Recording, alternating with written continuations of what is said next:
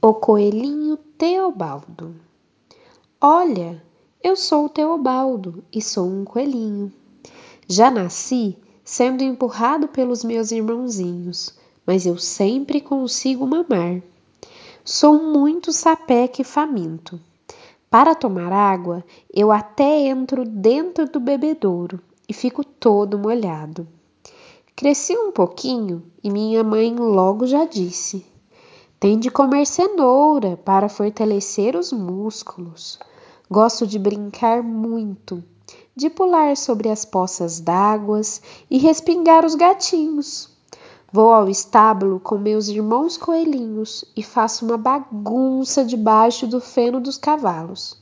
Mas quando encontro o cachorro Rex, saio em disparada até a casa da mamãe coelha.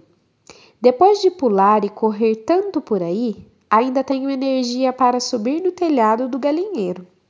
Quando vem a noite, vamos para o merecido descanso em nosso viveiro e então dormimos todos juntinhos.